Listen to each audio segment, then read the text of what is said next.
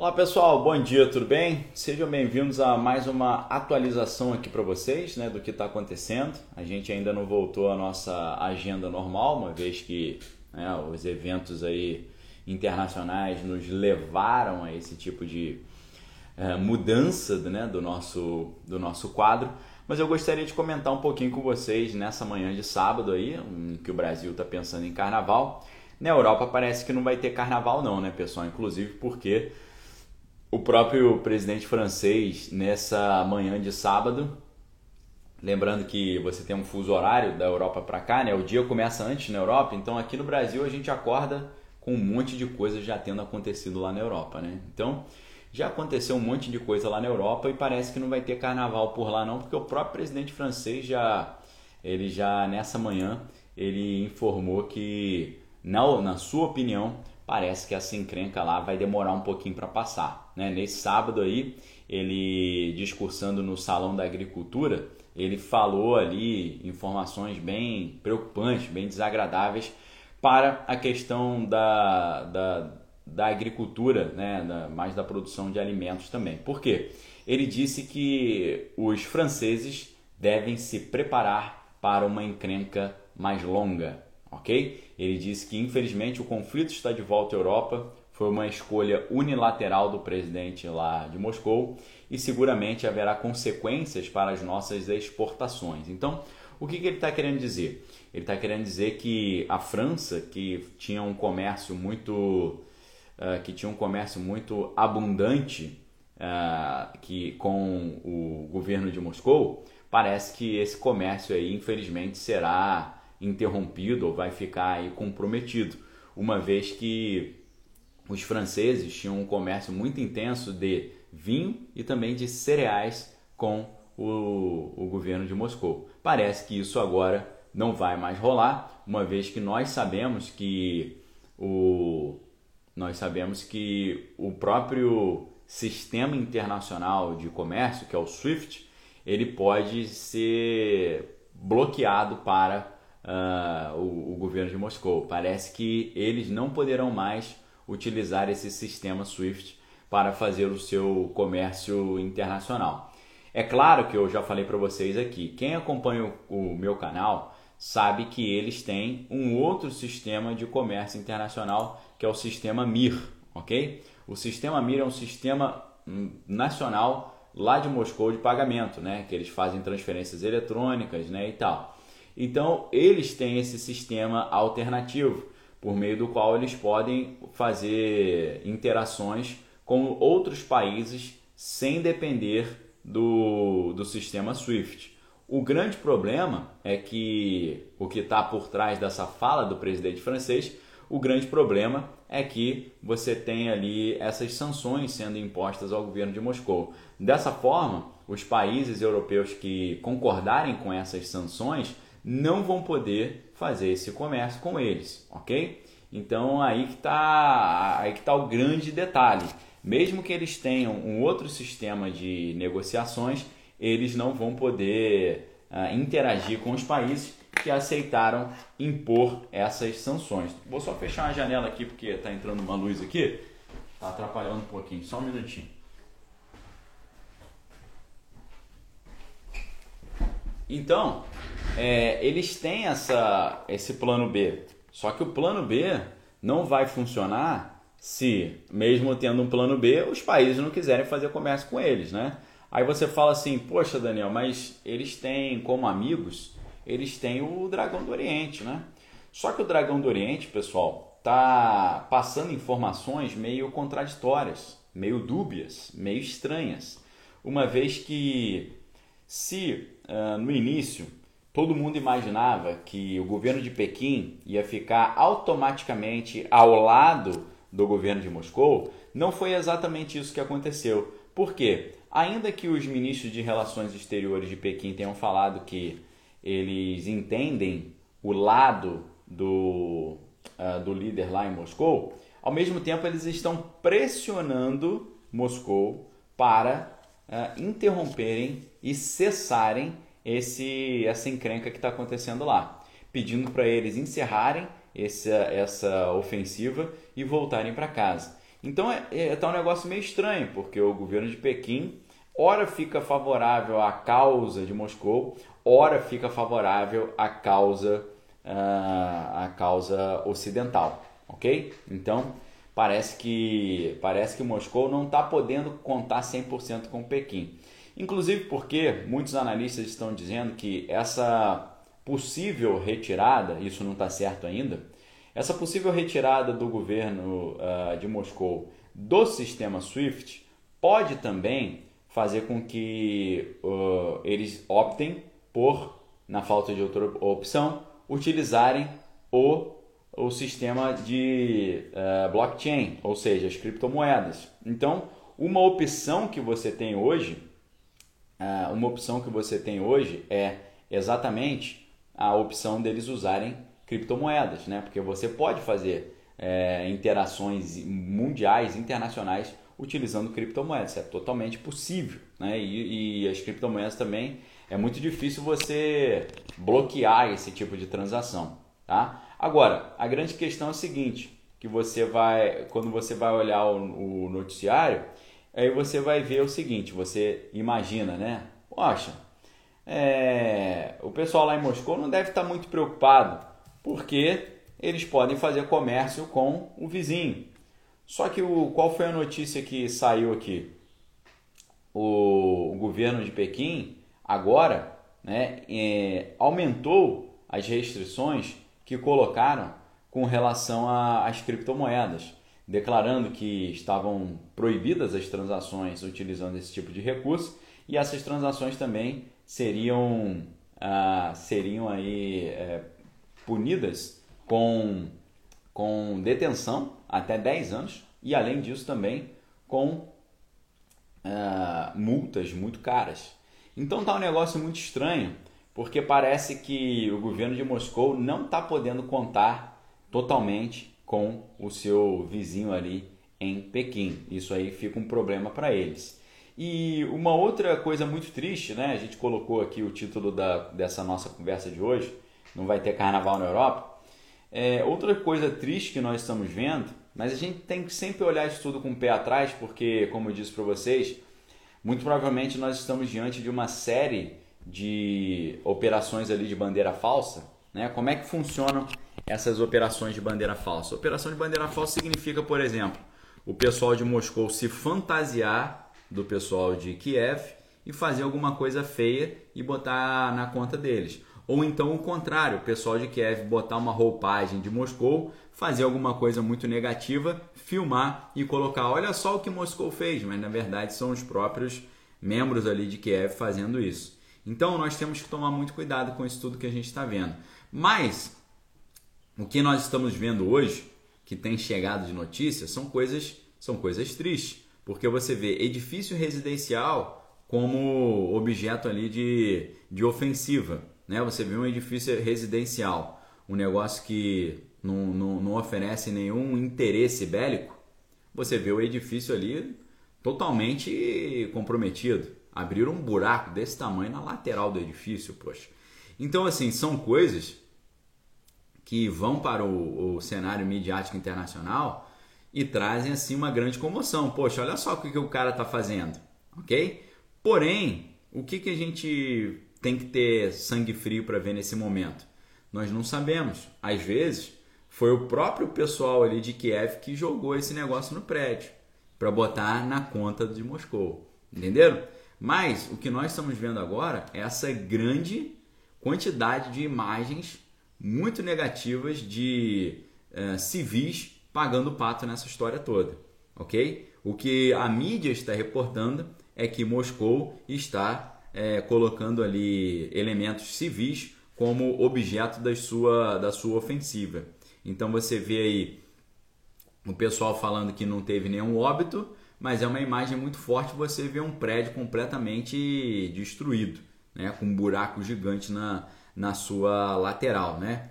E ontem, inclusive, o porta-voz do Ministério da Defesa lá de, lá de Moscou, ele prometeu que não ia ter nenhum problema em área residencial e que não teria nenhum problema com o, os, os civis, ok? Mas não é isso que a gente está que a gente está vendo, né? infelizmente. Agora, pode ser que Moscou esteja lá tendo maior cuidado para não ter nenhum problema com civis e o próprio né, governo de Kiev esteja fazendo essas coisas para gerar essa repercussão contrária. Né? A gente viu notícias pensando em, em baixas, né?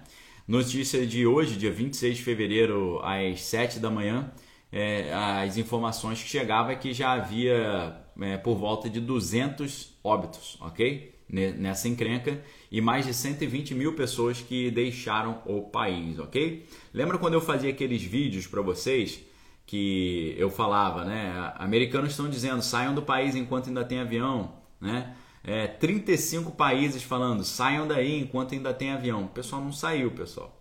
E é por isso que você está vendo agora. O que, que tem lá? Um monte de brasileiro lá. Um monte de brasileiro.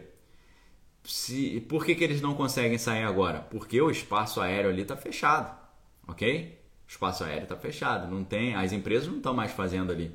Porque anos atrás passou, passou um avião perto de uma região dessa aí que estava tendo problema o pessoal soltou um teleguiado para cima do avião e derrubou o avião, ok? Então, é, eu fico me perguntando por que, que essa galera não saiu antes? Pelo amor de Deus. É claro que você pode falar, poxa, mas sair para onde? Não tem para onde ir, não tem dinheiro para morar em outro lugar. Com certeza. Mas, poxa, os brasileiros, por que, que não voltaram? Entendeu? Então, pessoal, isso serve de lição para nós que. Uh, de lição para nós que, poxa, se você se você tá vendo que o negócio tá ficando estranho, não deixa a coisa a coisa se adiantar assim não, entendeu? Não deixa a coisa chegar no ponto crítico. Se adianta, pô, se antecipa, tá bom? Obrigado, Giancarlo. Giancarlo, eu pensei a mesma coisa. O que, que você faz? Você aluga um carro, pega o carro e vai embora, meu irmão. Vai embora. Aí você deixa o carro deixa o carro na fronteira, lá na, na divisão com outro país, vai embora. Procura, chega até a, fronteira, a, a divisória ali com os poloneses, com os húngaros, entendeu? Então, sai fora, pô. Vai ficar esperando o negócio dar, dar problema? Ok? Mandar um abraço para minha mãe aí, Lou Lopes. Então, olha só. É, é estranho isso, né? Há quanto tempo eu tô falando aqui?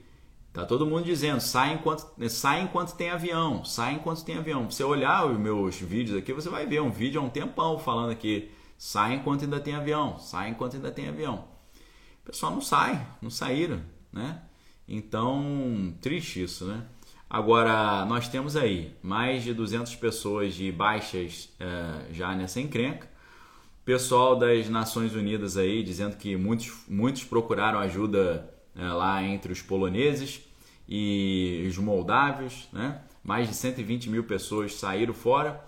Você vê bairros civis ali também tendo problema. Né? Um, um correspondente do The Guardian publicou no Twitter imagens ali, uh, mais ali no, prédio residencial e também bairros residenciais. Né? Não sabe se teve óbito lá e tal, mas uh, você tem ali né, imagens de edifícios né, residenciais ali sendo, sendo alvo né, da, dessas iniciativas. O pessoal realmente teve um, é, um trem né, que foi, que foi é, conseguido ali para levar os brasileiros para longe. Né? Você viu que é, a embaixada brasileira preparou um trem Uh, não foi necessário comprar passagem, mas também mulheres, crianças e idosos iam ter prioridade, né? E eles não iam garantir que teria assento para todo mundo.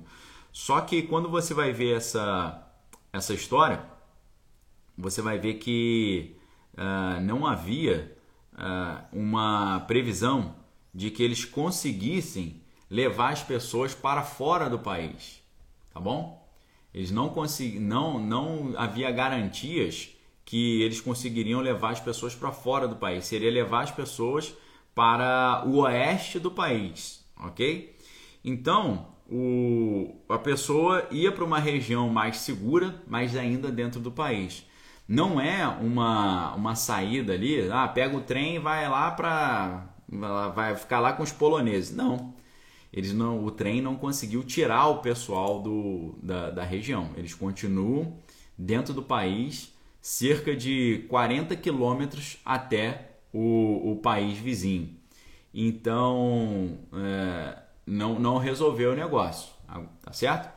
E outra coisa, o que o que tá o que também está acontecendo é que eles é, eles não estão eu não sei como é que está no país inteiro, mas na capital em Kiev eles não estavam aceitando mais cartão de crédito nem de débito, só dinheiro em espécie, ok? E aí o que que acontece ali? O cara fala, ok, é, só está liberando dinheiro espécie, vamos, vamos usar o dinheiro espécie. Só que o banco não estava deixando sacar, entendeu? Então é um negócio assim, o cara que não se antecipou, o cara ficou numa situação muito complicada, ok? O cara não sacou dinheiro enquanto dava tempo, o cara não saiu do país enquanto tinha avião, o cara não pegou um carro e foi para outro lugar enquanto dava para andar na rua. Agora você vê que o pessoal tá andando na rua aí, vem tanque e passa por cima do carro. Você viu isso, né? E todo mundo falando, né? É, veículo blindado de Moscou passa em cima de carro civil. A gente não sabe. A gente não sabe. Às vezes foram, foi o próprio pessoal de Kiev que fez isso. Não tem como saber hoje. É, o, o, os efetivos, os equipamentos são muito parecidos. Inclusive, o pessoal estava colocando marcas nos, nos equipamentos para eles conseguirem identificar uma letra Z, entendeu? botavam letras nos equipamentos para eles não confundirem, para não ter aquele negócio de, de, de do famoso é, remar para trás, né? Você tá ali num conflito contra o seu próprio é, time, né? Você lutar contra o seu próprio time. Então é muito difícil hoje saber, porque a gente a gente tem uma verdadeira guerra de propaganda, certo? Uma verdadeira guerra de propaganda acontecendo, porque é, uma das coisas mais é, célebres de conflito é propaganda. Propaganda é o quê? Propaganda é você passar uma imagem que induz ao erro. É induzir o povo ao erro, induzir o povo a, a interpretar uh, errado ali o que, que você está vendo. E como você está vendo um grande briefing na mídia agora, você vê que a mídia está falando o quê? É, primeiro dia da nova ordem internacional, primeiro dia do novo mundo, do novo sistema internacional. Vocês vejam que o, o sistema que controla o pensamento das pessoas já declarou que a gente está numa nova ordem. Tá certo? Já declararam, estamos numa nova ordem. Ou seja, parece que essa, essa situação muito triste que está acontecendo na Europa já é a, para os controladores já é a declaração de que agora a ordem internacional mudou, ok? Eles estão usando essa situação como uma, uma instauração dessa nova ordem internacional. Então, se preparem, queridos, porque é, é o que está sendo declarado, né? O grande briefing do sistema é o, a mídia, ok? A mídia. Quando você olha o que a mídia está falando, a mídia é a voz da suprema, da maior elite que existe, ok? A mídia é a voz dos controladores. Então, sempre que a mídia tem uma opinião, a gente precisa ficar com muito pé atrás. Tá? Quando, a, quando a, a, o grande sistema midiático emite uma opinião, é a opinião do é, é a opinião oficial dos tomadores de decisão, ok? Quando você vê eles optando por um lado, significa que o sistema controlador optou por um lado. Então, eu, qual lado que eles optaram agora? O lado contrário ao Moscou, ok? Então tem algo por trás disso. Eles vão aproveitar essa situação para, é, imagino eu, é, completamente derrubar o governo de Moscou, ok? Então essa ordem nova, essa ordem internacional que eles estão instaurando ali goela abaixo, é uma ordem que uh, Moscou é o novo bicho-papão do mundo.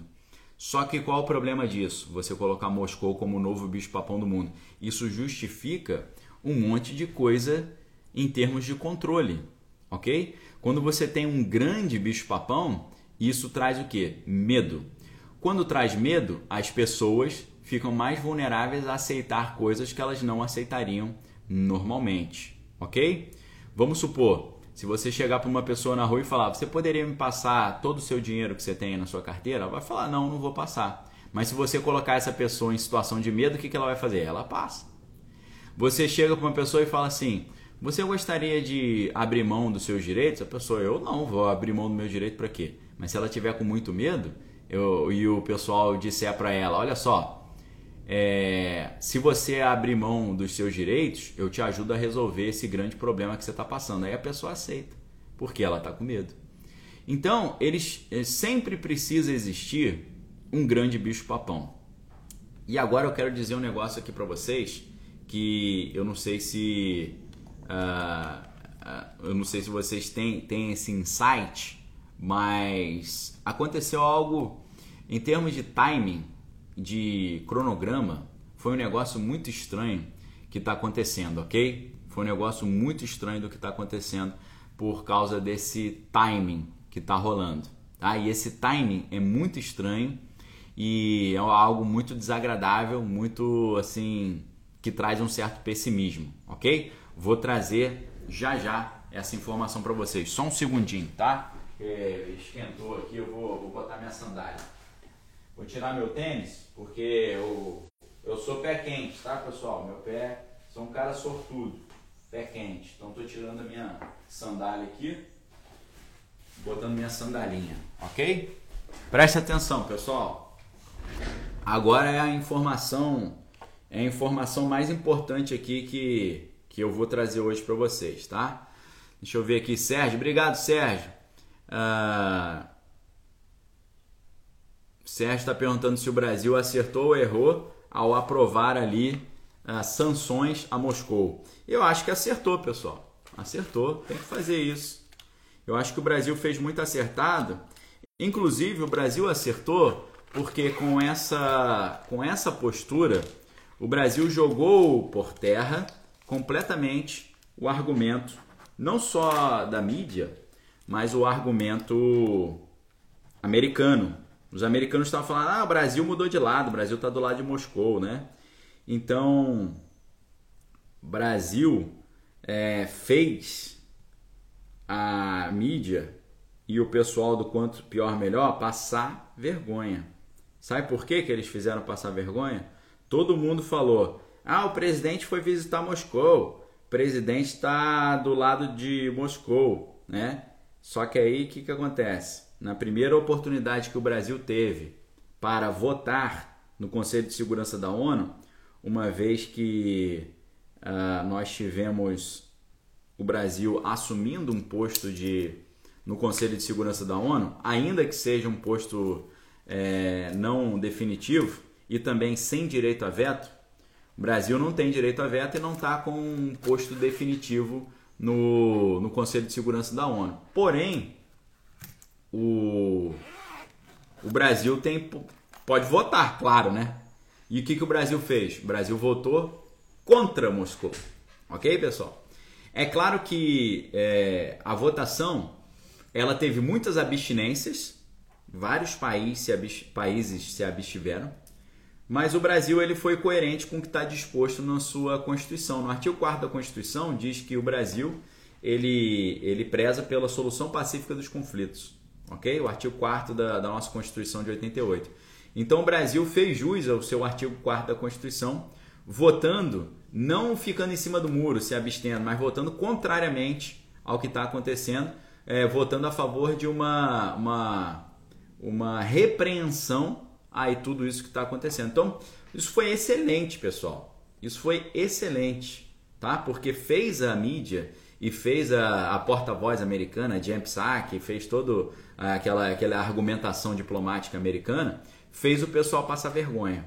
Tá? Então isso, isso foi muito bom. Votaram contra, beleza, fica por isso mesmo, tá? Pro, pro pessoal ver que a gente joga o jogo que a gente quiser, ok? Nós jogamos o jogo que a gente quiser. Ah, o Brasil é capacho dos americanos. Aí foi lá e falou: não, não vou fazer o que os americanos querem.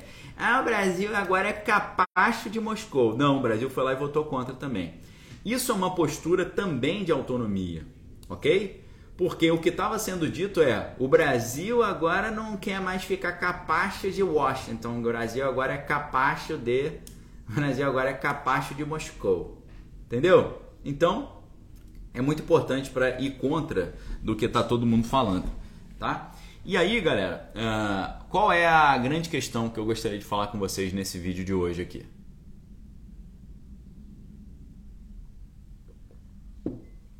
Olha só, se você tá. Não, não é a grande questão ainda não. Só, só uma reflexão para vocês. Se o Brasil, nessa votação, fica em cima do muro, ele se, ele, ele se abstém, abstenção seria, seria uma votação favorável. Ah, foi, ah, seria uma. Se o Brasil ficasse, se abstivesse nessa votação, preste atenção, pessoal. Se o Brasil se abstivesse nessa votação, a abstenção seria um voto favorável a Moscou. Ok? O Brasil tomar a opção de, de ficar neutro nessa hora seria ser favorável. Porque o Brasil já estava se dizendo favorável e todo mundo e todo mundo realmente ah, todo mundo realmente estava dizendo ah, o Brasil agora está no time de Moscou entendeu não está no time de Moscou tanto que votou contra se ele tivesse ficado neutro, seria uma postura favorável. Sabe por quê? Ia valer aquela antiga estratégia: quem cala, consente. Ia valer isso. Quem cala, consente. Isso ia ficar valendo. Ok?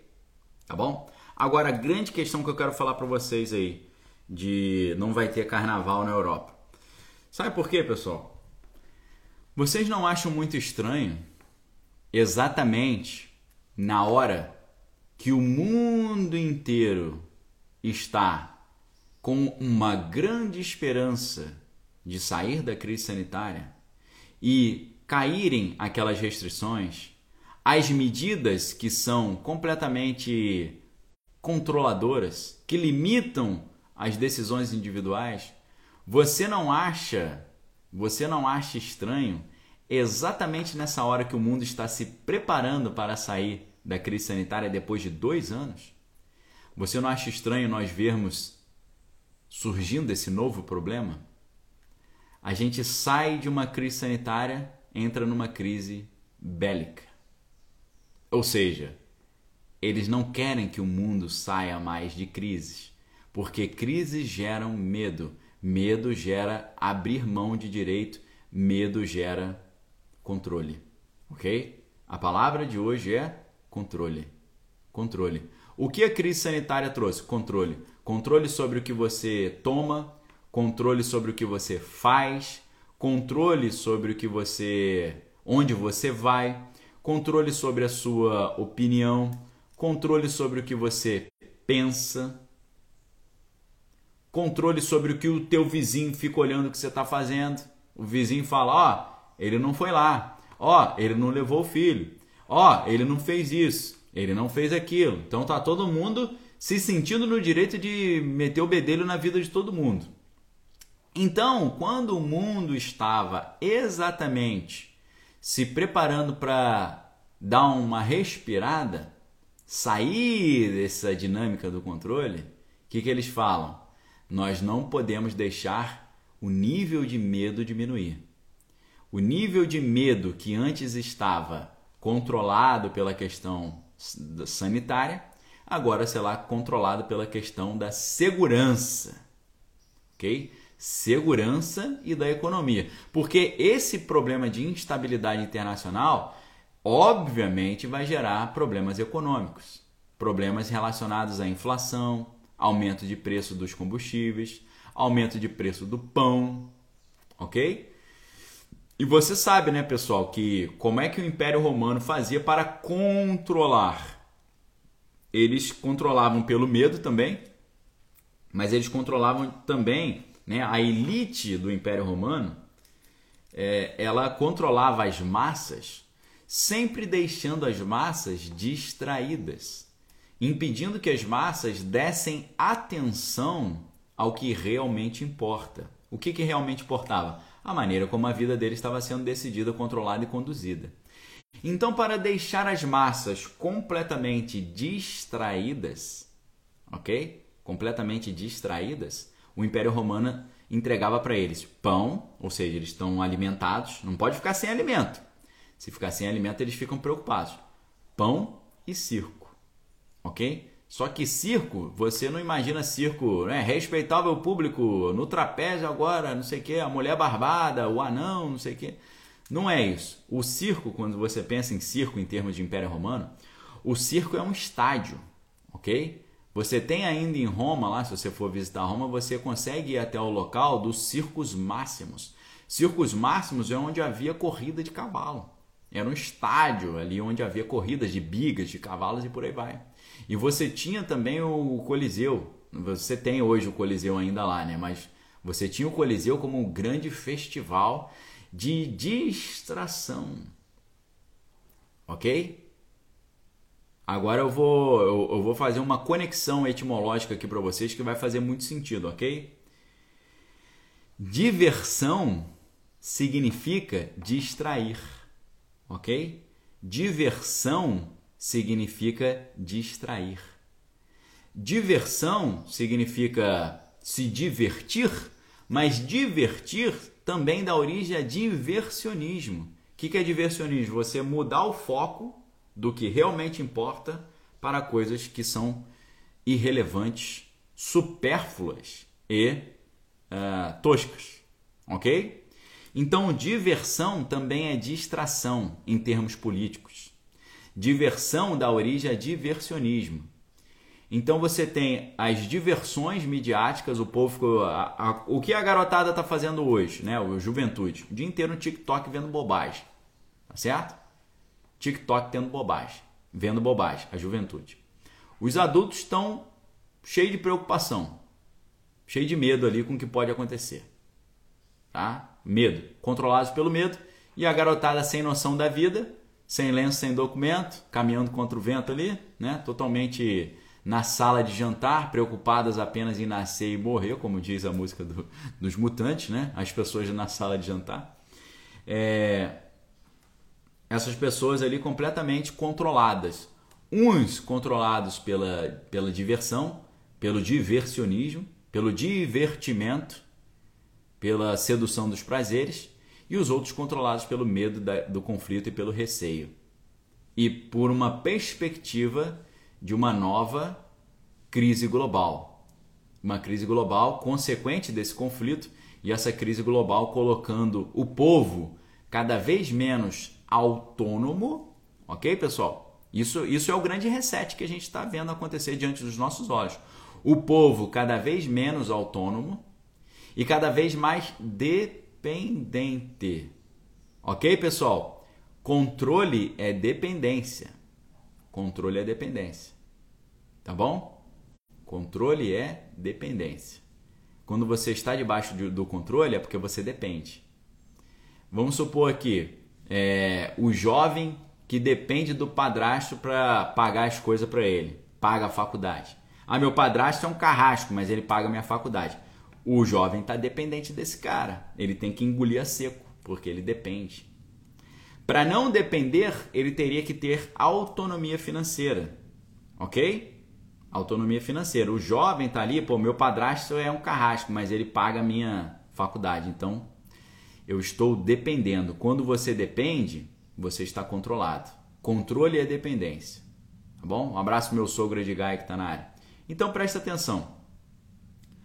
O grande movimento que nós vimos acontecer a partir da crise sanitária de 2020 foi um movimento de maior dependência das pessoas com relação ao Estado. Por quê? Porque você se você viu ser instaurado o que o auxílio emergencial. Isso no mundo inteiro tá certo? No mundo inteiro. Se você instaura o auxílio emergencial, você pega uma parcela da população e transforma essa população em pessoas dependentes do Estado. Então o Estado cresce e a autonomia diminui. Se a autonomia diminui, aumenta a dependência. Se aumenta a dependência, aumenta o controle. E como é que isso faz para é, a pessoa não perceber isso? Como é que o controlado não percebe o controle? Se distraindo. Essa distração pode ser a, a fixação com o medo, ou essa distração pode ser os divertimentos, ou as diversões, ou os diversionismos. Ok? Então é isso que nós estamos vendo acontecer no mundo hoje. Hoje o mundo está dependente não apenas é, do alimento, né, com o auxílio emergencial, mas o mundo está se tornando agora dependente em termos energéticos, ok? Se você tem um país que tem autonomia de produção de alimento e autonomia energética, em vez de você ter uma coisa muito boa aos olhos dos controladores, você tem um grande problema. Ok? Você tem um enorme problema. Porque se você tem um país muito autônomo, isso pode se transformar num problema para você. Então, eles não gostam de países autônomos e eles não gostam de pessoas autônomas ok? Então, pessoal, por incrível que pareça, você pode imaginar a Alemanha hoje, a Alemanha assim, um país super autônomo, né? De, de jeito nenhum. O, o, ministro da, o ministro da Economia alemão, essa semana, esses dias agora, dia, dia 24, né? antes de ontem, o ministro da Economia ele veio ao público falar que 50% do, do carvão alemão vem de Moscou. 55% do gás alemão vem de Moscou. 35% do petróleo alemão vem de Moscou. Então a Alemanha não é um país autônomo. A Alemanha não tem autonomia. Porque não só a Alemanha depende disso tudo, mas a Alemanha ela, ela decidiu depender. Por quê? Decidiu depender por quê? porque eles decidiram deliberadamente, influenciados pela questão do novo Acordo Verde, do ESG, né, Environment Sustainability, não sei o quê, Governance, né? Eles decidiram não mais utilizar o carvão para produzir energia, ok?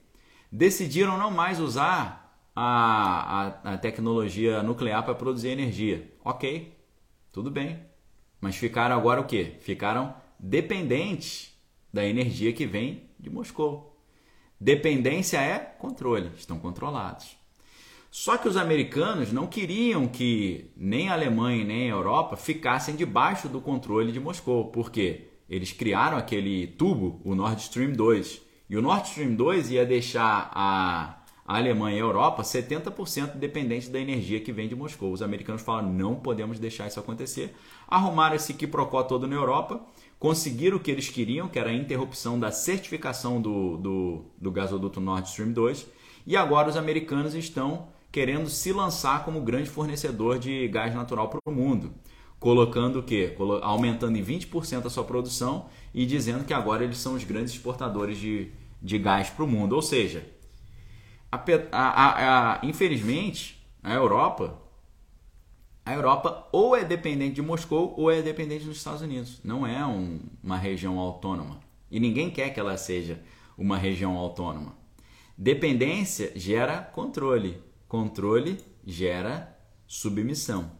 Ok, pessoal? É exatamente isso que nós estamos vendo, infelizmente, acontecer no mundo hoje. Eu vou dar, vou dar alguns. Uh, alguns exemplos históricos aqui para vocês, ok? Talvez você pense assim, né? Ah, teve o é o grande conflito do Uruguai. Lembra quando o Brasil teve uma encrenca com o Uruguai, não com o Paraguai, perdão? Então, você o que estava acontecendo nessa época? Nessa época, o Paraguai, o Paraguai era um país que estava crescendo muito. Ah, o Paraguai é um país com uma grande prosperidade, uma grande autonomia. Só que existe um negócio, pessoal, chamado uh, política do equilíbrio das nações. Eles não querem que uma nação fique autônoma, certo? Ninguém quer isso. Então, o que, que a gente vê? Tá? Vou contar uma historinha para vocês agora. Então, a fim de ouvir uma história, deixa eu tomar uma, uma aguinha aqui para você entender como o mundo tem aversão à autonomia. O mundo não pode ver ninguém autônomo em nenhum país autônomo, ok? Obrigado, Camila. E Camila me ajudou. Olha só, dependência gera controle e controle gera submissão. Exatamente isso, ok? Se você depende, você é, é, um outro tem poder sobre você, tá? Então, o que, que acontece? Se você olhar a história da Inglaterra, e como a Inglaterra é, reagiu diante dos seus concorrentes, você vê uma história muito sinistra, ok? Muitas pessoas estudam história e não veem esse aspecto. O que a Inglaterra fez durante a história para efetivar a sua hegemonia e implementar a sua hegemonia é algo muito, muito sinistro e nos ensina muito, tá? É claro que você pode falar, ah, Daniel, mas você tem cidadania espanhola e a Espanha também não fez isso? Fez. E Portugal também não fez isso? Fez. Os Estados Unidos também não fizeram isso? Fizeram. Os alemães também não fizeram isso na época do imperialismo, os italianos fizeram, todo mundo fez. Eu já disse para vocês que não tem santinho nesse cenário, não tem Madre Teresa de Calcutá nisso. Todo mundo aí é filho, filho, filho das suas mães. Não tem nenhum santinho na geopolítica internacional, tá bom? Então olha só, pessoal.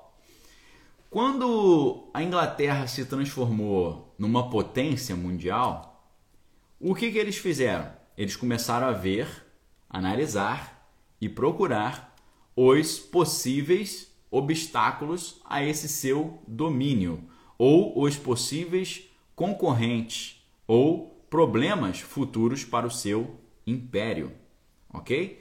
E com isso eles agiram para impedir que vários concorrentes crescessem. Impediram que o Brasil crescesse, impediram que o, os otomanos crescessem, que a Prússia crescesse, que Pequim crescesse, a Áustria húngara também e Moscou também. Tá certo? Aproveitando as conjunturas políticas locais. Ok? O Brasil, como é que eles interferiram no Brasil nessa época? Eles, o que, que eles fizeram? É, começa com a relação com Portugal, né, pessoal? Eu quero falar de Moscou, mas vou falar de Portugal e Brasil rapidinho. O que, que eles fizeram?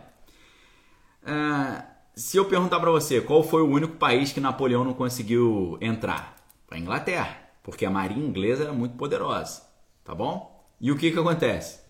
É... O único país que não ficou debaixo do chamado bloqueio continental é, é, é, foi é, o único. O, o, deixa eu formular melhor.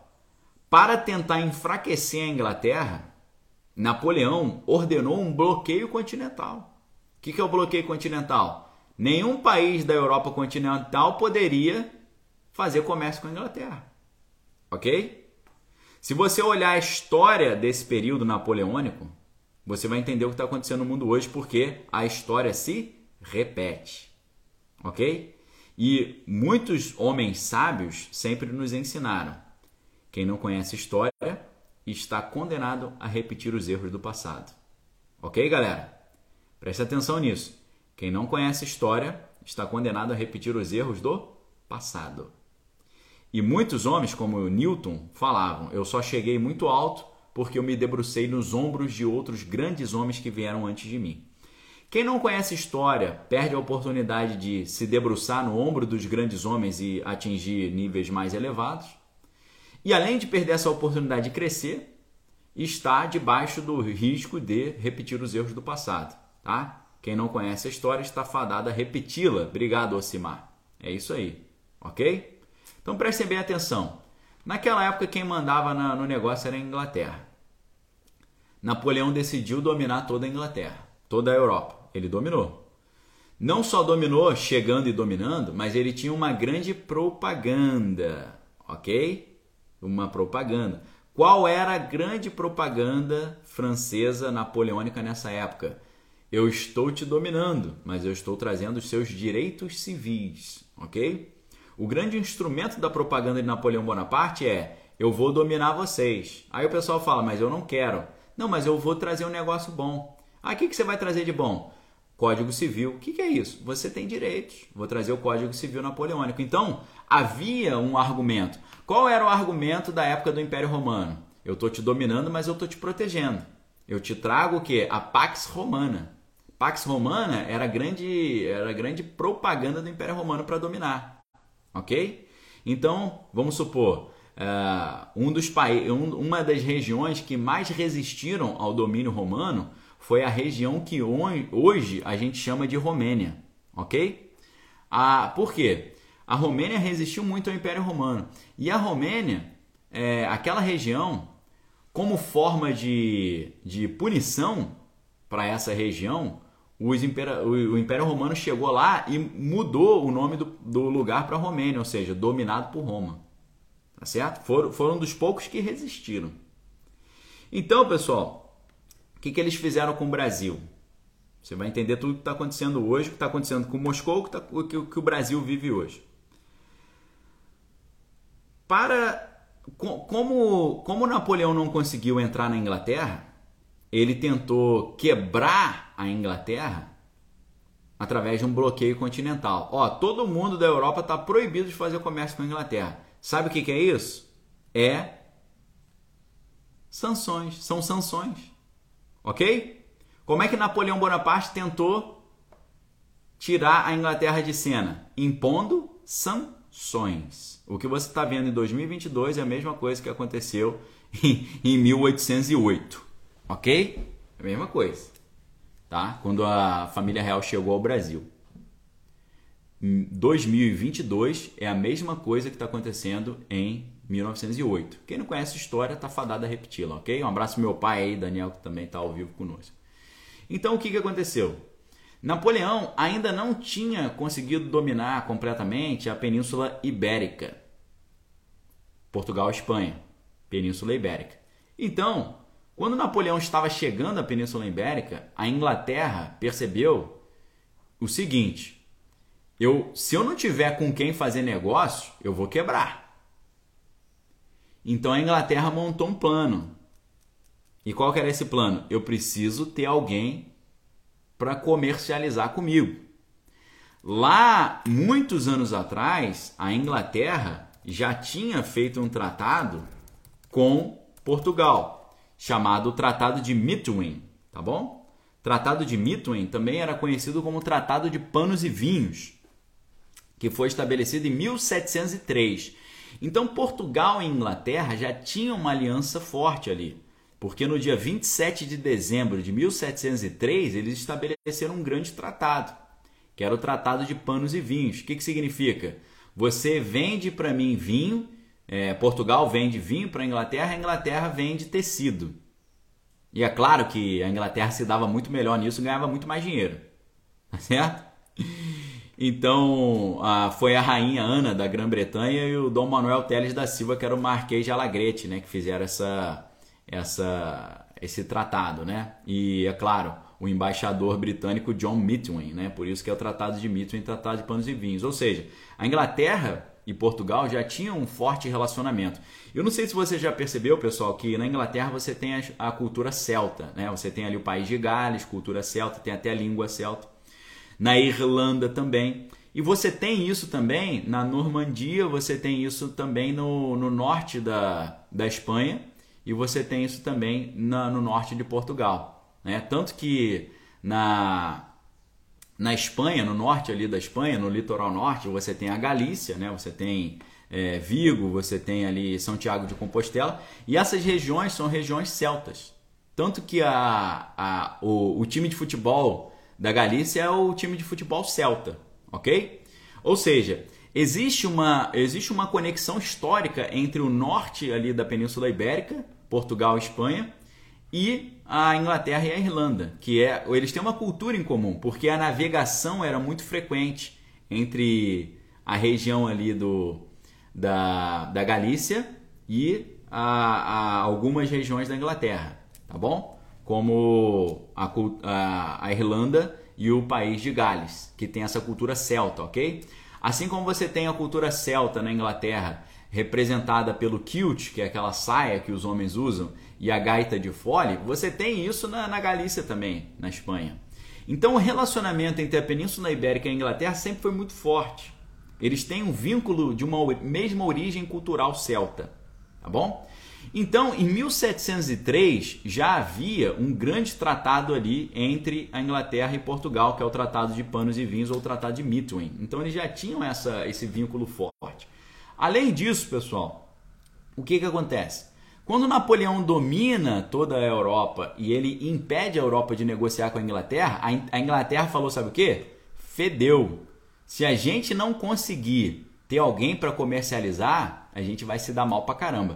O que, que a Inglaterra fez? Eu preciso arrumar um parceiro comercial. Se eu não tiver ninguém para fazer comércio, eu tô lascado.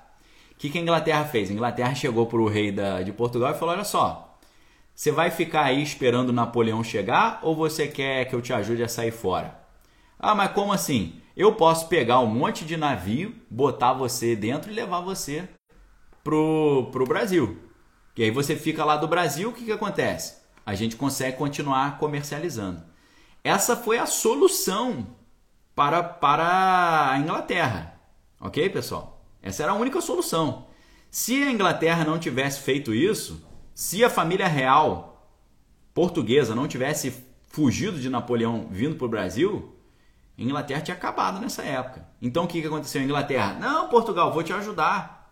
Vou te ajudar a se livrar da, do domínio napoleônico. Sabe o que, que o rei de Portugal fez? Ele abandonou abandonou seu próprio povo.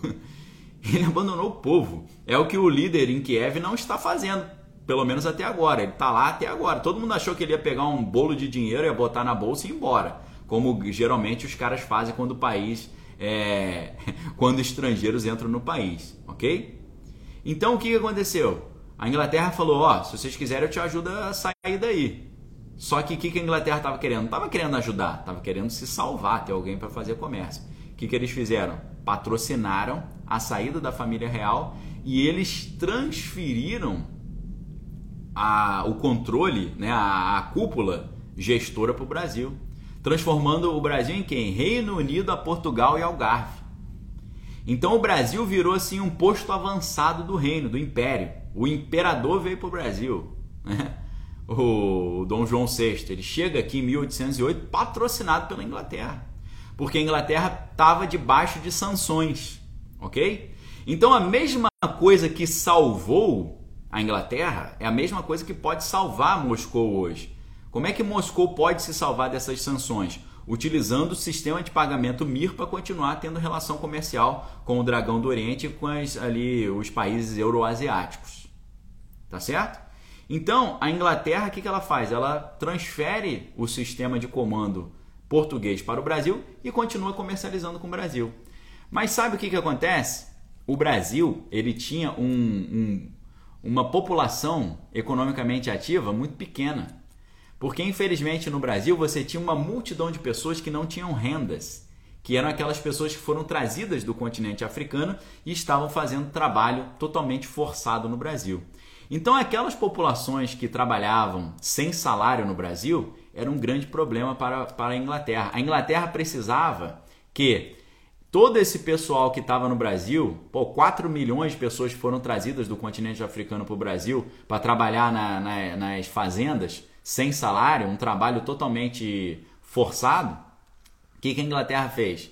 Eu preciso aumentar o meu mercado consumidor para os meus panos, né? A Inglaterra, o negócio da Inglaterra era panos, porque a Inglaterra era o quê? A Inglaterra fez a Revolução Industrial e a Revolução Industrial era de produção têxtil, produção de comida, produção de roupa, perdão, produção de, de roupas. Ah, então indústria têxtil. Por isso que eles é, fizer, cercaram os campos né, e a população, os camponeses na Inglaterra perderam o controle do campo porque eles precisavam aumentar a quantidade de pasto para as ovelhas. Né? E aí a população ficou sem, sem ter terra para produzir, foram para as cidades. Essa população das cidades se transformou durante a Revolução Industrial nos primeiros proletários, né? os proletariados, né? os trabalhadores das fábricas. E é por isso que Carlinhos Marcos decidiu fazer a primeira internacional é, vermelha, primeira internacional dos socialistas, na Inglaterra, porque a Inglaterra você tinha um grande, uma grande massa ali do proletariado, que foi o cara que perdeu o seu terreno quando o governo inglês decidiu tomar os terrenos para poder aumentar os pastos ali, a produção de, das ovelhas para poder usar na indústria têxtil, ok? Então o que, que acontece?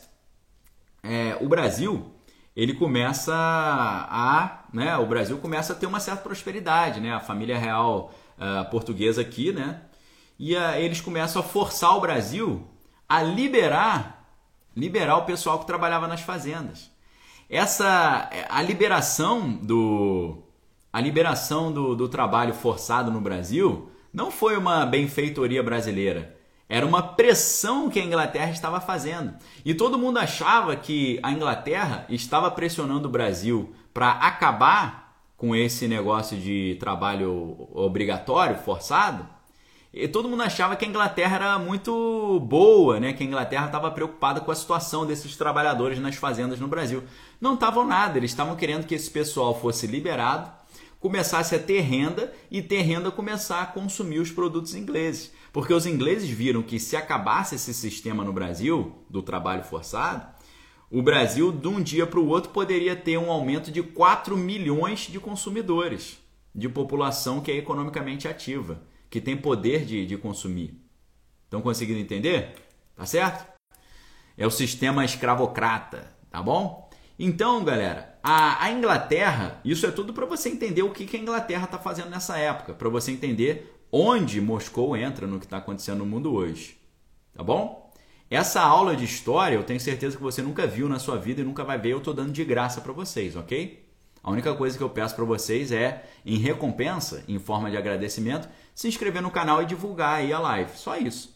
Se inscreve, dá um like e você que está no Instagram tem um aviãozinho aí para você chamar os seus amigos para assistir, porque eu não vou demorar muito mais não que eu preciso sair, mas eu quero concluir esse assunto para vocês entenderem o que está acontecendo realmente no mundo hoje. E estudando história, a gente aprende muito. A nossa, o nosso poder analítico fica muito melhor. Então, quando a Inglaterra se consolida como império, como potência, ele, é, a Inglaterra começou a ver os seus concorrentes, os seus eventuais concorrentes. Então, eles ajudaram a, a prejudicar o Brasil, ajudaram a prejudicar o Paraguai. O Paraguai, o Paraguai estava prosperando muito nessa época. E aí o que, que aconteceu? A Inglaterra começou a botar pilha nos países sul-americanos para impedirem o progresso do Paraguai. O Paraguai era quase uma potência, pessoal. A única coisa que o Paraguai não tinha era acesso ao mar. Eles precisavam ter esse acesso direto ao mar. Então eles estavam ali tentando arrumar esse acesso. Obrigado, João. Valeu pela força aí, tá? Então o Paraguai, ele não tinha, ele tinha praticamente toda a população alfabetizada. Era uma, uma nação que ia virar uma potência regional. Só que aí o que, que aconteceu? A Inglaterra começou a botar pilha. Ó, Paraguai vai querer pegar aí o teu território, Brasil vai querer pegar o território para ter acesso ao mar. Argentina vai querer pegar teu território. Fiquem ligados. Então eles começaram a incentivar todo mundo a impedir esse progresso do Paraguai. E aí Paraguai ficou nessa situação toda, né? Era a política do equilíbrio das nações. A Inglaterra não queria que ninguém se destacasse. E é isso que a gente está vendo acontecer no mundo hoje. Se Moscou realmente concluísse o gasoduto para a Europa, isso faria com que Moscou ficasse muito poderosa, teria muito controle sobre a Europa. Então eles decidiram arrumar um problema para Moscou. E eles conseguiram arrumar, porque agora, nesse momento, Moscou é o grande bicho papão da história. Tá certo? Então, presta atenção. A Inglaterra, tentando fazer o equilíbrio das nações para ninguém ser concorrente dela, não, não deixaram o Brasil crescer como poderia ter crescido, o Império Austro-Húngaro, o Império Otomano, o Império Prussiano, o Dragão do Oriente e também Moscou, desde aquela época. Desde aquela época, tá certo? Aproveitando ali contextos locais para poder é, impedir o progresso desse pessoal.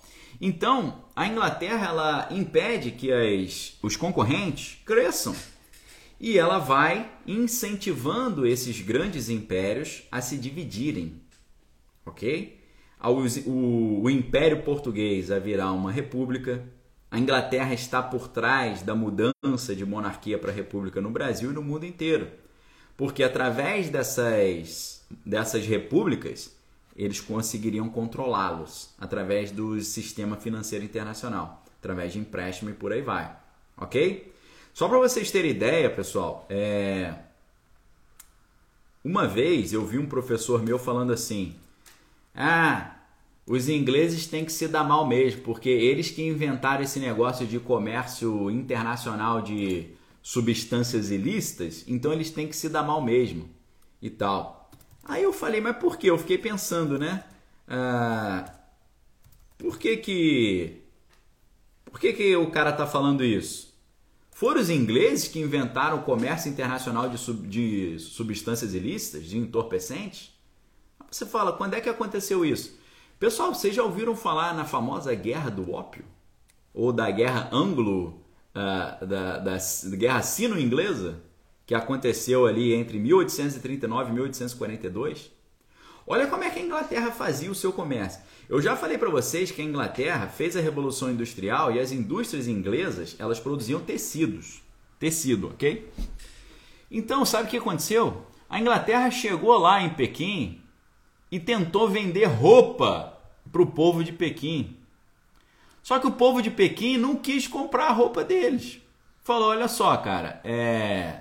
a gente não achou legal essa tua roupa, a gente usa roupa diferente. Entendeu?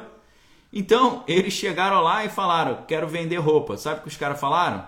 Não vou, não tô afim de comprar sua roupa. Aí sabe o que, que os ingleses falaram? Se eles não querem comprar roupa, a gente vai vender outra coisa. Ah, vai vender o quê? Vamos vender entorpecente para os caras. Tá certo? Entorpecente. Olha, olha que, que loucura. Que loucura isso. Entenderam? Então, a, a Inglaterra, no, né, nos negócios que ela conseguiu fazer com, a, com o dragão, ela ficava num déficit comercial entendeu? Ela levava um prejuízo. E nesse prejuízo, eles tentaram compensar o prejuízo pegando ali os opioides produzidos na Índia e mandando para o chamado Império do Meio, que hoje é o Dragão do Oriente. Só que aí o que, que aconteceu? O Dragão do Oriente, de repente, viu a sua população igual o Walking Dead, meu irmão. Tava todo mundo cheio de, de poeira no, no nariz e na cara. Entendeu? Quem inventou essa parada foram os ingleses. E tava todo mundo lá. Walking Dead. Entendeu? Aí o que, que o governo do Império do Meio fez? Que é o governo do dragão. O dragão proibiu, pô. Falou, ó, tá proibido de vender esse produto nojento pra minha população, pô. Tá certo? Aí sabe o que, que aconteceu? Como os ingleses estavam tomando prejuízo não conseguiram vender as roupas. Estavam vendendo entorpecente. Quando o dragão falou para parar de vender entorpecente para eles, sabe o que, que os ingleses fizeram? Fizeram uma, uma, um conflito. Instauraram um conflito para poder continuar vendendo entorpecente para o para o dragão. Vocês acreditam nisso? Vocês acreditam? Por isso que eu estou falando para vocês, pessoal, não tem ética nesse comércio internacional. Nessa geopolítica internacional, não tem ética, pessoal. Não tem. É, é um negócio, pô, é o fim do mundo isso.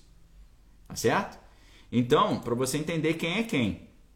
A, a, a Inglaterra, então, derruba os concorrentes, tá certo?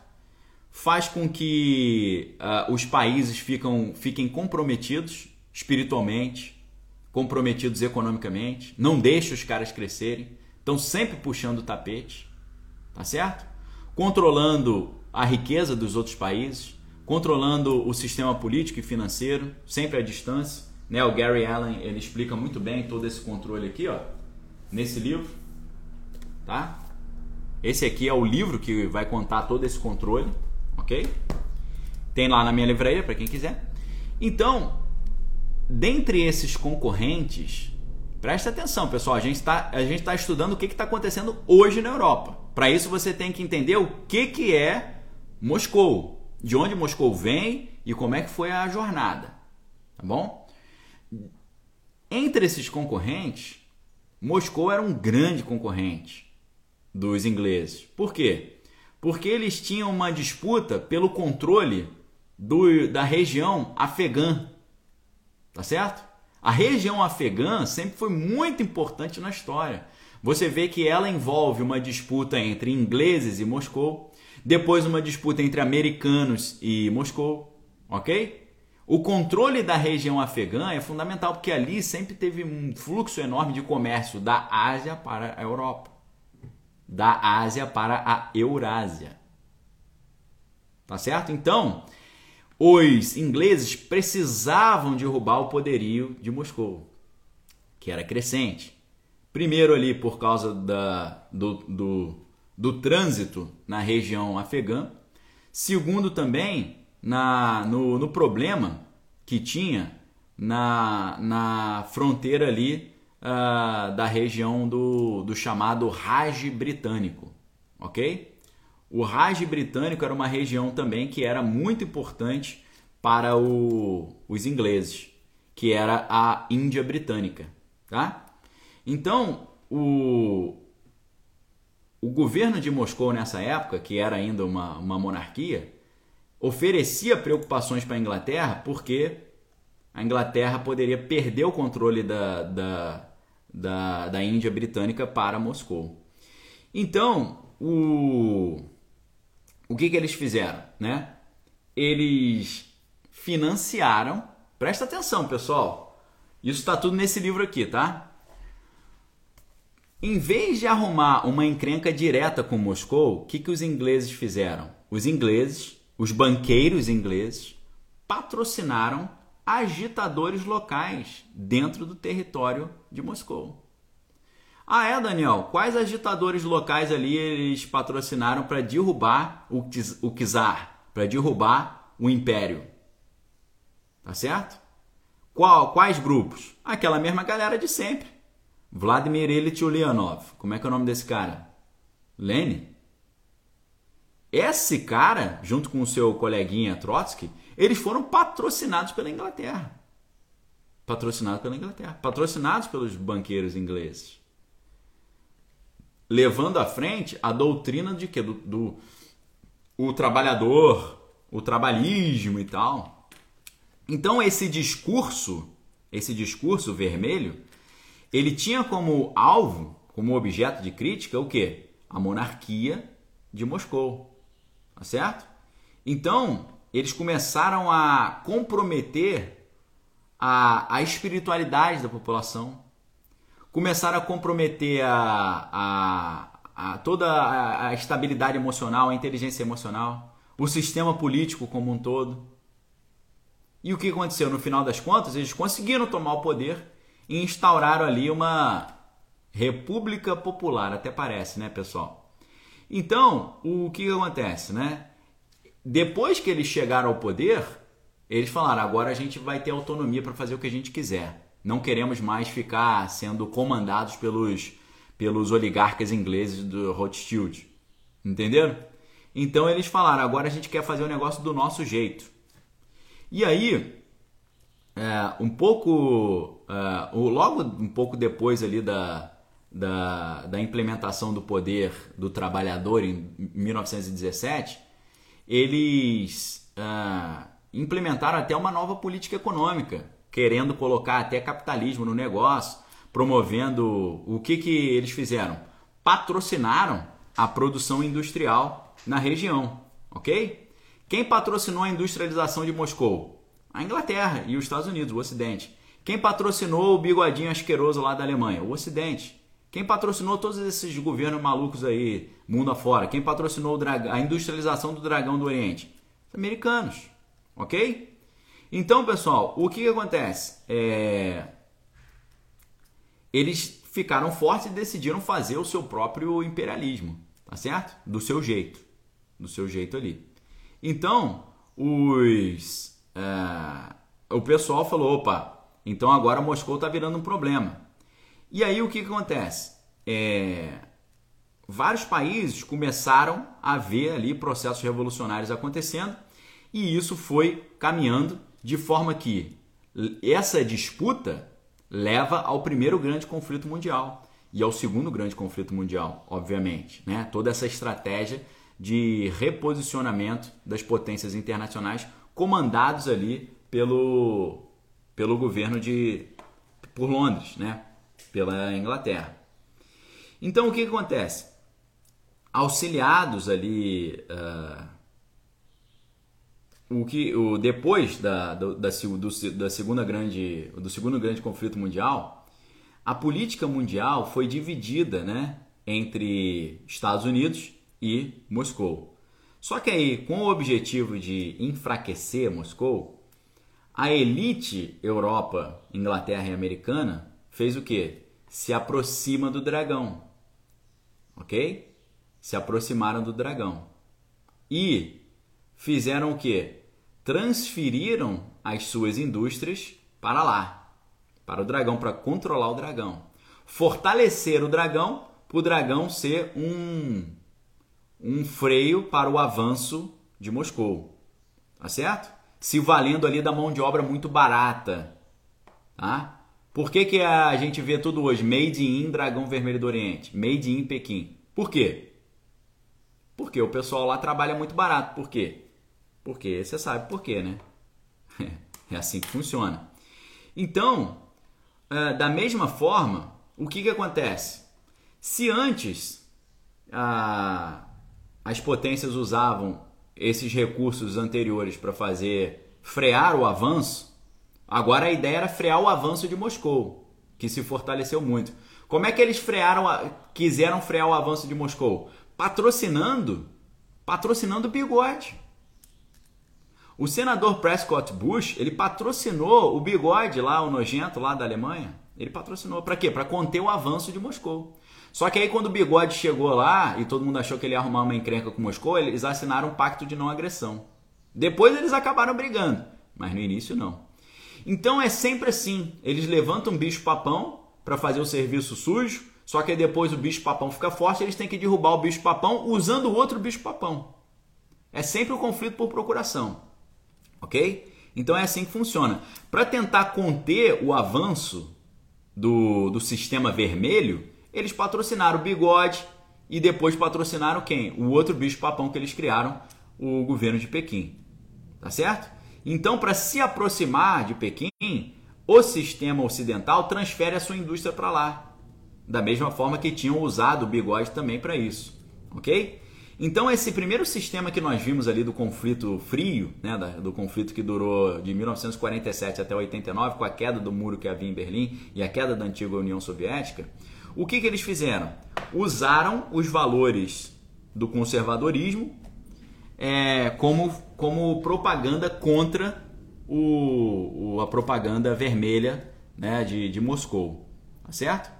Só que o que acontece? Né? A, com a, a queda da, da, do Muro de Berlim, da União Soviética, o negócio muda completamente. Muda totalmente. Por quê? O, como você viu um enfraquecimento de Moscou e Moscou cada vez indo mais para o capitalismo, com a perestroika, né, fazendo uma abertura ali econômica, ok?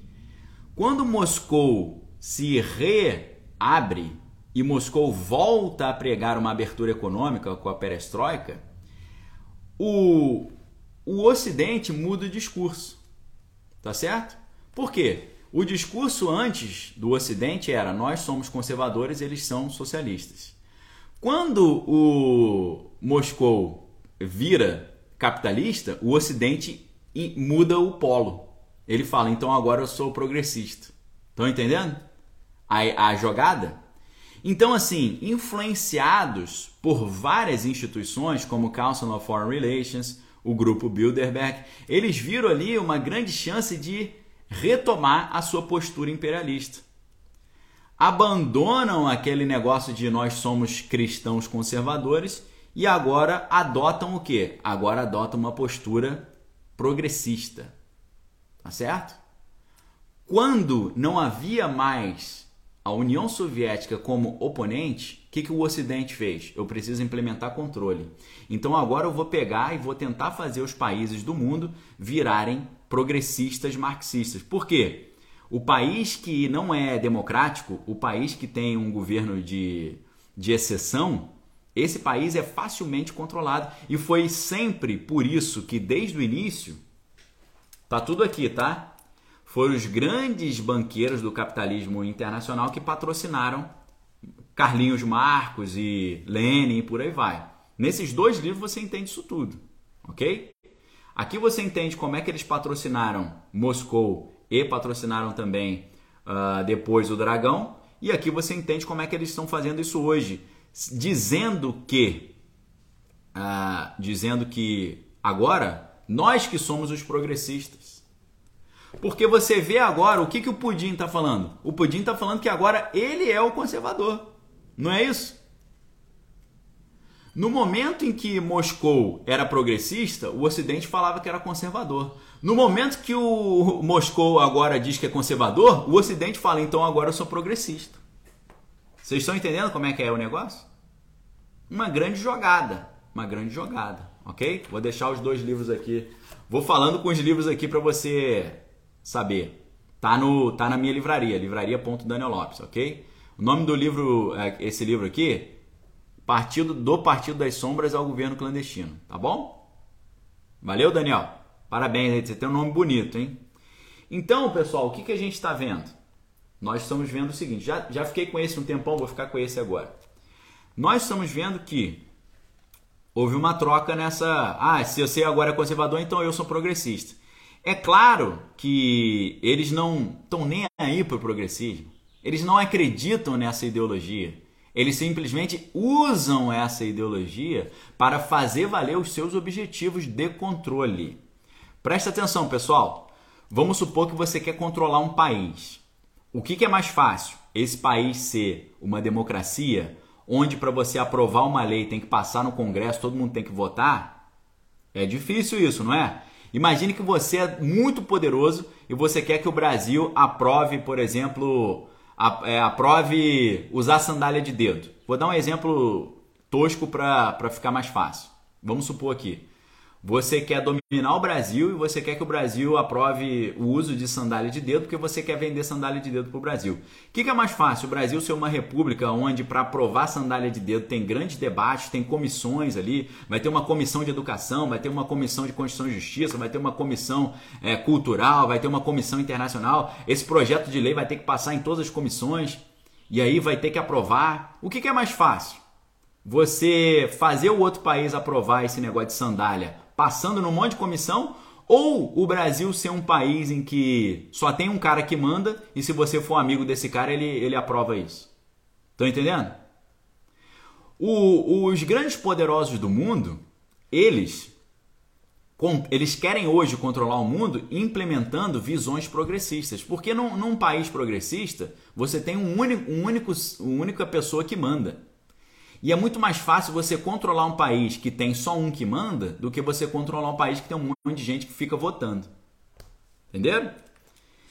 Então, esse, esse cenário que nós vemos hoje, né? É, nós vemos o que? Moscou, diante da necessidade de se reabrir economicamente para poder sobreviver, tiveram que fazer o quê? Tiveram que dizer agora que são conservadores. Tá certo? Dizendo aquilo que antigamente eles condenavam, falando que era coisa fascistoide. Entenderam? Para poder resistir a essa nova ideologia dos seus inimigos. Ok? Então é isso que está acontecendo hoje. Enquanto Moscou era socialista, o Ocidente falava que era conservador. Quando Moscou agora falou somos capitalistas conservadores, o Ocidente falou então eu agora que sou progressista. Estão entendendo? É isso que a gente está vendo no mundo hoje. O mundo quer tirar Moscou de cena. E parece que, infelizmente, para Moscou, pode ter sido que Moscou tenha caído direitinho no laço.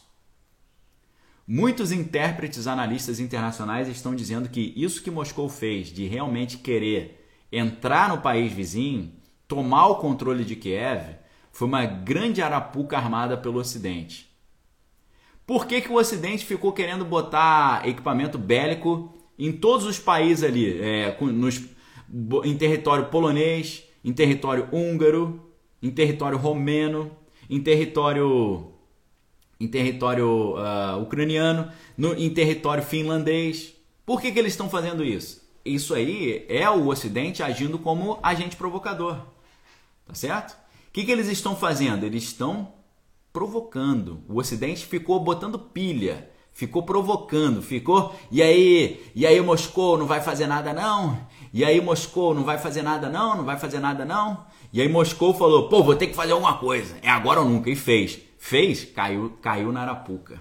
É possível que Moscou tenha caído na arapuca, e isso tudo que a gente está vendo no mundo é uma grande arapuca para tirar definitivamente Moscou de cena e também o líder o Vlad Pudim de cena. Pode ser que ele tenha caído numa grande e enorme e retumbante Arapuca. Sabe por quê? Agora ele se transformou no grande vilão do mundo. E era isso que eles queriam: que o mundo deixasse de ver Moscou como o novo conservadorismo e começasse a ver Moscou como o novo bicho-papão do universo. Eles conseguiram, porque é isso que é pregado hoje de dia e de noite. Se antes você tinha a mídia falando que Moscou é legal, o pudim é legal, o pudim está só resistindo ao imperialismo americano, o discurso da mídia antes era esse. O pudim está resistindo ao imperialismo dos Estados Unidos. O pudim está resistindo ao imperialismo da OTAN. De uma hora para outra. De uma hora para outra mudou. Por isso que agora a mídia está falando primeiro dia da nova ordem. Por quê? Essa nova ordem é o seguinte: a gente, em vez de tirar o Ocidente de cena, a gente vai tirar Moscou de cena. E pode ser que ele tenha caído numa grande arapuca com essa história, tá? Porque o Ocidente já conquistou as suas duas grandes vitórias. Primeira grande vitória, a Alemanha interrompeu a certificação do gasoduto de Moscou. Segunda grande vitória, o mundo inteiro hoje vê o Pudim como o grande vilão da história da humanidade. Então, olha só. As duas vitórias o Ocidente já conseguiu, ok? Pode ser que ele tenha caído numa enorme arapuca. Ok, pessoal? Essa é a reflexão que eu deixo para vocês aqui hoje. Deixo um forte abraço. Fiquem com Deus. Examine todas as coisas. Retém que é bom. E eu digo para vocês, é... dei uma aula aqui, mais uma gratuita para vocês. O único pedido que eu faço para quem está no YouTube, me siga no Instagram tá? Como forma de agradecimento. E porque no final das contas lá no Instagram você tem uma aula, uma hora de aula liberada todos os dias, tá bom? Então eu convido a você que está aí no, no YouTube para me seguir no Instagram. Vou colocar o link aqui para vocês, tá bom? Vou colocar o link agora no chat aqui para facilitar o seu acesso, para você poder me seguir lá. Tá o link aí do meu Instagram. É muito importante para mim que todos vocês que estão no YouTube estejam no Instagram também, ok? É muito importante para mim, porque a gente tem um segundo canal de comunicação. Quanto mais canais de comunicação eu puder ter com vocês, é melhor, tá bom? Então, é muito importante que vocês me sigam no Instagram. Eu dei uma aula gratuita aqui, vendi minha balinha, poderia estar tá fazendo um monte de coisa aí, né? Como o cara, o cara tá vendendo a balinha falando, poxa, Estou vendendo minha balinha que poderia estar tá fazendo um monte de coisa errada, mas estou vendendo minha balinha. Então, poderia estar tá cobrando essa aula, mas não estou cobrando, estou vendendo minha balinha. Então, a balinha que eu quero que vocês me ajudem aí é me seguir no Instagram, tá? Se todo mundo que está ao vivo aqui, ó, a gente tem 2.025 pessoas ao vivo no YouTube agora. Se todos vocês que me seguem aqui, no, que estão ao vivo aqui agora, virem para o meu Instagram, eu vou sair dessa live muito feliz tá? Vocês vão me deixar muito alegre. É só um dedinho, um clique, ok? Se você, você que está no YouTube clicar e vier me seguir, você vai me deixar bem feliz, muito agradecido, ok? Gustavo Raab, obrigado pela força. Então o link está aí, tá bom? E é claro, né, pessoal? Você pode compartilhar essa aula, você pode chamar os seus amigos, ok? Então é isso. Que a graça do Senhor Jesus, o amor de Deus e as consolações do Espírito Santo estejam com cada um de vós, não só hoje, mas para todo sempre. Abram a sua mente, não saiam dando opinião, ah, esse cara é do bem, esse cara é do mal, esse cara tá certo, esse cara tá errado. Eu sempre digo para vocês, no cenário geopolítico internacional não tem santinho, é cada um é filho da sua própria mãe, ok? Então estou colocando o link também dos livros para vocês aí e já deixei o link do Instagram, ok? Um abração, excelente fim de semana para todos, ótimo, ótimo feriado. Tome cuidado, fiquem com Deus. Um abraço a todos aí. Valeu, galera.